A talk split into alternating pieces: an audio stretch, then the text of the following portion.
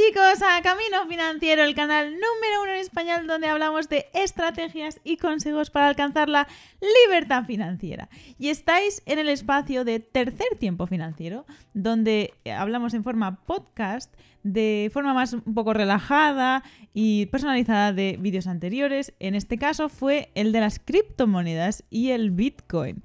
Entonces, Sebastián, cuéntanos. Sí, bueno, un tema que nos han pedido varias personas ya. Al parecer hay mucha, mucha gente interesada en invertir en las criptomonedas. Entonces lo que hicimos en este video fue explicarles qué son las criptomonedas. Un poco también cómo funciona este sistema descentralizado que es el blockchain. Un tema súper interesante, de hecho. Eh, y luego también les, propusimos ciertos ejemplos de criptomonedas un poco de, la mano de las empresas, como puede ser el Libra de Facebook o el Petro de Venezuela, y las, criptomonedas un poco más tradicionales como el Litecoin o el Ethereum. Y ya luego pasamos un poco a, ver derechamente de qué se trata el Bitcoin, cómo funciona el Bitcoin, qué es y cuál creemos que es nosotros el presente y el futuro del, del Bitcoin. Exactamente. Entonces, ¿Qué te parecen las criptomonedas? Eh, esa es la pregunta del millón. Bueno, las criptomonedas yo creo que es como concepto, me parece un concepto súper interesante de el hecho de cambiar un poco el paradigma de cómo conocemos y cómo tratamos nosotros las monedas en general como forma de intercambio y tener esta moneda virtual que ya hace mucho tiempo que realmente el dinero físico ya está pasando un poco a la historia. Entonces, la moneda virtual yo creo que sí o sí era, era algo que, que tenía que pasar en algún momento. Y creo que como concepto, te digo, es súper, súper interesante. Pero ya luego, como forma de inversión, lo vamos a ver más adelante. Yo no, no estoy tan convencido de momento. Pero como, como formato de, de, moneda, sí, me parece una, una, una idea interesante. Mm. A mí el también, o sea, la tecnología en sí, lo de la blockchain, lo de la cadena de bloques, me parece algo fascinante. Y creo que la tecnología en sí nos puede abrir muchas puertas a, a otras cosas. O sea, estuve escuchando, por ejemplo, de cómo eh, con tu historial médico, por ejemplo, em, por el mismo principio, ¿no? De que en un Bitcoin se pueden ver todas las transacciones que se han hecho anteriormente, pues vas al médico y con tu historial que solo tú puedes ver está encriptado y no tiene que, en muchos países mm. supongo que pasa, de que vas a este médico, te dice una cosa, el otro, y tienes que ir con todos tus informes para cosas así, además que son sensibles, como el dinero, el, bueno, médicos, lo que sea, contratos, es algo donde se puede aplicar y es muy interesante. Entonces, por esa parte me parece algo súper interesante. Luego, como moneda, me parece también interesante el concepto. Lo que no sé es cómo se puede aplicar ahora mismo mm. en, en la... Bueno, conforme está montado el sistema, porque realmente ahora mismo solo existen sistemas centralizados y es como que se escapa un poco de nuestro entendimiento, de nuestro, no sé, del hecho de poder percibir o predecir, mejor dicho, cómo va a ser una moneda que funcione así. O sea, ni los estados lo pueden regular, ni... Bueno, los estados principalmente lo mm. pueden, no lo pueden regular. Las instituciones tampoco, entonces no cae tan en gracia, supongo, por, ese, por esa parte. Entonces es como no sé exactamente qué cabida puede tener en el sistema de intercambio de, bienes, bueno, como moneda, básicamente. Sí, bueno, como decís tú, la, la, tecnología en sí misma a mí también me parece que abre puertas a muchas aplicaciones que no necesariamente tienen que ver con el sistema financiero. Y, y, como tecnología el blockchain me parece una, una idea súper, súper fascinante. Pero, pero claro, como dices tú, el, hay muchos intereses también de por medio a la hora de controlar o manejar las monedas por parte de los estados y las instituciones en general, que no sé cómo podemos introducir este nuevo sistema sin romper todo por completo. Y en ese sentido me parece un poco una apuesta arriesgada quizás por parte de los estados de decir, bueno, va, lo acepto y, veo, veo cómo lo manejo, porque eso puede tener una repercusión súper grande en las monedas físicas que conocemos mm. ahora. Claro. Entonces, eso es un poco riesgoso también. Sí, y es que creo que tiene como dos caras, vaga la redundancia. Porque por una parte está menos regulada la moneda, está más libre, pues a lo mejor se pueden hacer, no sé, se pueden, ah, no hay tanta a lo mejor represión y los estados no lo pueden hacer como a su antojo, por así decirlo. Pero por otra, pues efectivamente por el hecho de que es anónima, eh, los, eh, pues gente que se dedica a transacciones ilícitas puede mm, eh, usarlo. Ya, es, uno, es uno de los usos muy comunes también en todo caso este tipo de criptomonedas, como no sé si uno se mete a la deep web Que es muy fácil hacerlo en todo caso. Tampoco es que suena muy rimbombante, pero no lo es. Eh, en general, hay muchas transacciones que se hacen ahí de forma ilícita, que son transacciones ya sea de drogas, de armas, etcétera. Mm. Y claro, se hacen a través de Bitcoin o de otras criptomonedas por, por esa naturaleza encriptada y anónima que, tiene la mm. transacción. Entonces, claro, se presta para muchas cosas, en verdad. Mm.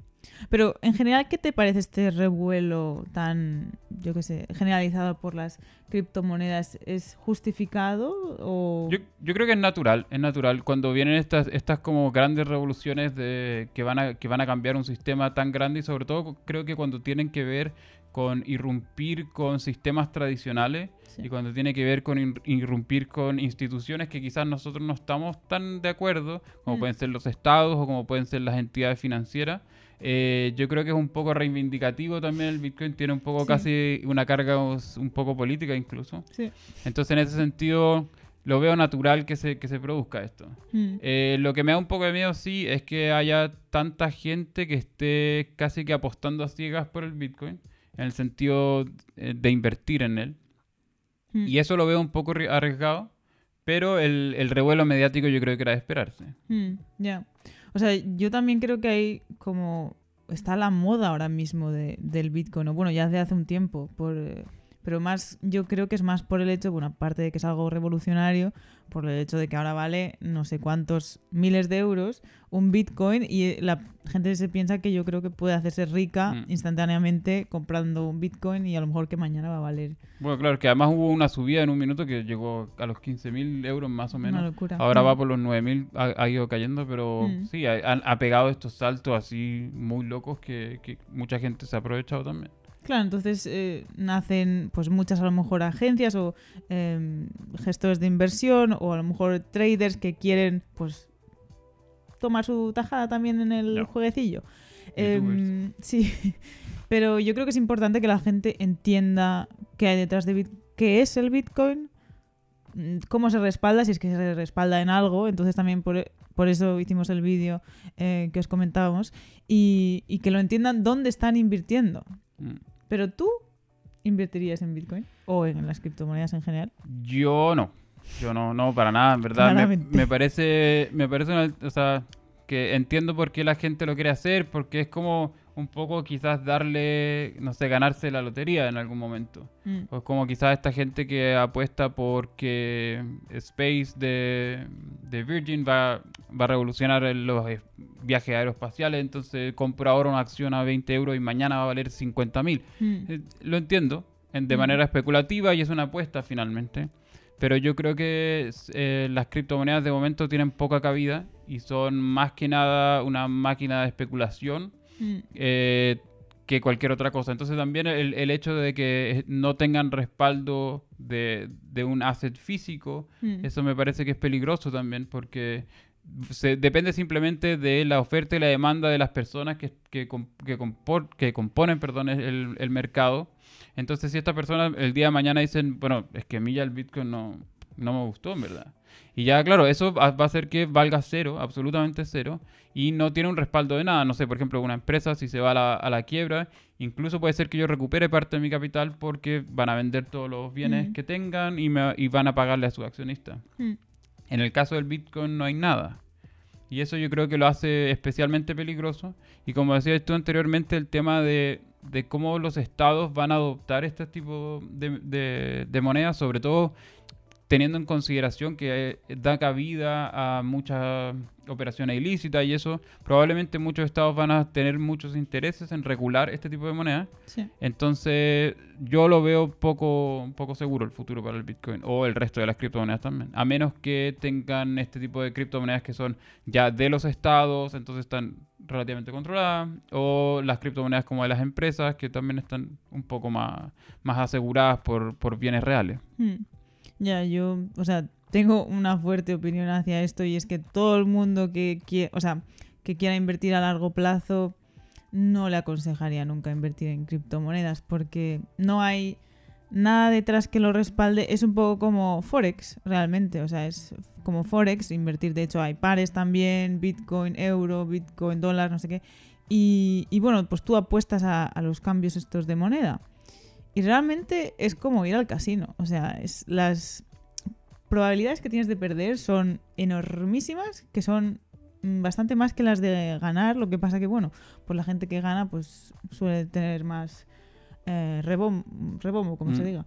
Y, y bueno, acaba siendo, pues yo creo que una trampilla para mucha gente. Entonces es algo que no recomendaría y también por el hecho de que la volatilidad es una locura. O sea, o sea cuando salen noticias acerca del Bitcoin, los precios o se suben por las nubes o se van al piso. Y es la diferencia, como ya vimos en el vídeo, es muy mucho más considerable a respecto de las acciones, porque también en las acciones hay, digamos, pues equipos directivos, hay activos respaldando, respaldando la acción o hay, bueno, en caso de los estados, pues un estado que tiene el soporte de, la moneda o lo que sea. Entonces, en el caso del Bitcoin es puramente especulativo. Mm. Entonces, si queremos invertir a largo plazo, mm, no. O sea, si a lo mejor alguien quiere entender cómo funciona y quiere probar un poco y sabiendo lo que hace, perfecto pero como para inversión a largo plazo, la verdad es que no lo veo. No, yo creo que si es que alguien quisiese llegar a comprar Bitcoin y bueno, yo de lleno diría que no, pero si tuviese que decir que sí, te recomendaría un porcentaje muy, muy, bajo. de tu portafolio. No, que vayas a perder, quizás. algún porcentaje en el que uno se sienta cómodo apostándolo, mm. literalmente. Como porque en general, no sé, cuando uno eh, compra una acción también tiene algo de apuesta, porque apuesto por el futuro de una compañía, pero claro, como hablábamos, tiene, tiene, tiene mucho de seguridad también, mm. de que estoy apostando por una compañía que yo puedo ver, incluso puedo ir a su fábrica y ver lo que están haciendo, o puedo ver los productos que venden, o puedo ver los servicios que ofrecen, pero en este caso, como el Bitcoin, realmente tengo esa carencia, no, no, no, no puedo realmente ver lo que, lo que hay detrás de ello. Mm. Entonces, en ese sentido, yo lo veo también como una apuesta, y si es que alguien quiere apostar, sí, lo puede hacer, las apuestas son legales, pero recomendaría un porcentaje muy, muy bajo del portafolio, de todas maneras. Claro, y en tema de seguridad, bueno, de factores que pueden también hacer variar el precio del Bitcoin están los factores de seguridad, por ejemplo, que a pesar de ser un sistema muy robusto, muy complejo, muy, muy seguro, porque cada vez se va haciendo más complicado, cada vez se van, que se van minando más Bitcoins, a pesar de eso, es un sistema libre para los desarrolladores que, están minando en Bitcoin. Y cuando hay una brecha de seguridad, lo que pasa es que pues lo pueden reportar enseguida y pueden decir, aquí hay una brecha enorme, como ya ha pasado en anteriores ocasiones. Entonces son cosas que alarman muchísimo a la gente porque la seguridad le preocupa a todo el mundo. Y, cosas así y que pueden hacer de repente pues que valga nada y no hay nada para decirte, bueno, pues como tú decías antes, pues se venden los assets o los activos de la empresa y a cada acreedor le toca tal. No, no sería en este caso. Sí, yo creo que es, demasiado susceptible a las volatilidades, o sea, tiene una volatilidad demasiado grande, entonces es demasiado susceptible a las noticias o cualquier mini cosa que pase en el mundo, el Bitcoin hace... Y eso ya lo vuelve un poco loco, entonces yo prefiero tratar de no especular tanto y, no, no meterme en este tipo de inversiones. Pues sí. Entonces, ¿qué futuro le ves en general a las criptomonedas? Yo creo que les queda un largo camino. Me imagino que, van a, no sé si van, van, a reemplazar en algún momento, o al menos en, el momento en el que yo siga vivo, eh, van a reemplazar a, la, a, las monedas, a las monedas que conocemos actualmente.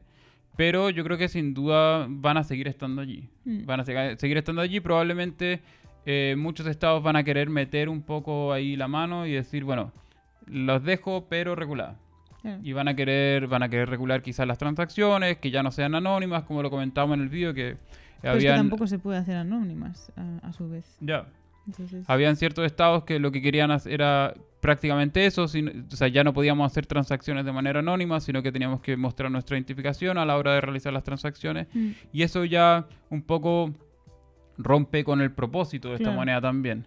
Entonces, yo creo que si es que llegan a, instaurarse como una moneda quizás de, uso masivo, probablemente van a ser a través de ese tipo de uso, o sea, de uso registrado y usos probablemente un poco más controlados por las entidades. Hmm. Sí, yo creo que eso está por ver. No sé si hay alguno, no sé, algunos modelos en el que sería realista aplicarlo como moneda de cambio entre, entre países o como eh, que se generalice Pero definitivamente la blockchain es algo que me parece súper interesante y es algo que creo que sí que tiene mucho futuro, lo que no sé si es en términos de monedas. Eh, por supuesto, están aquí para quedarse, yo creo que no se van a ir porque también tiene, bueno, como al final como el, el dinero en efectivo, ¿no? También es anónimo, también tiene su también tiene su función y a lo mejor eh, puede complementarse quizás. Pero bueno, es un poco incierto en este momento. Así que chicos, si invertís en Bitcoin, pues mucho cuidado, mm, no lo arriesguéis todo por favor y bueno, decidnos qué os ha parecido. Si invertís ya en Bitcoin, si habéis probado algo ya, si habéis ganado algo, mm. hacednoslo saber en los comentarios. Y hasta aquí el vídeo de hoy chicos, nosotros nos vemos en el siguiente vídeo. Hasta pronto, chao. Chao.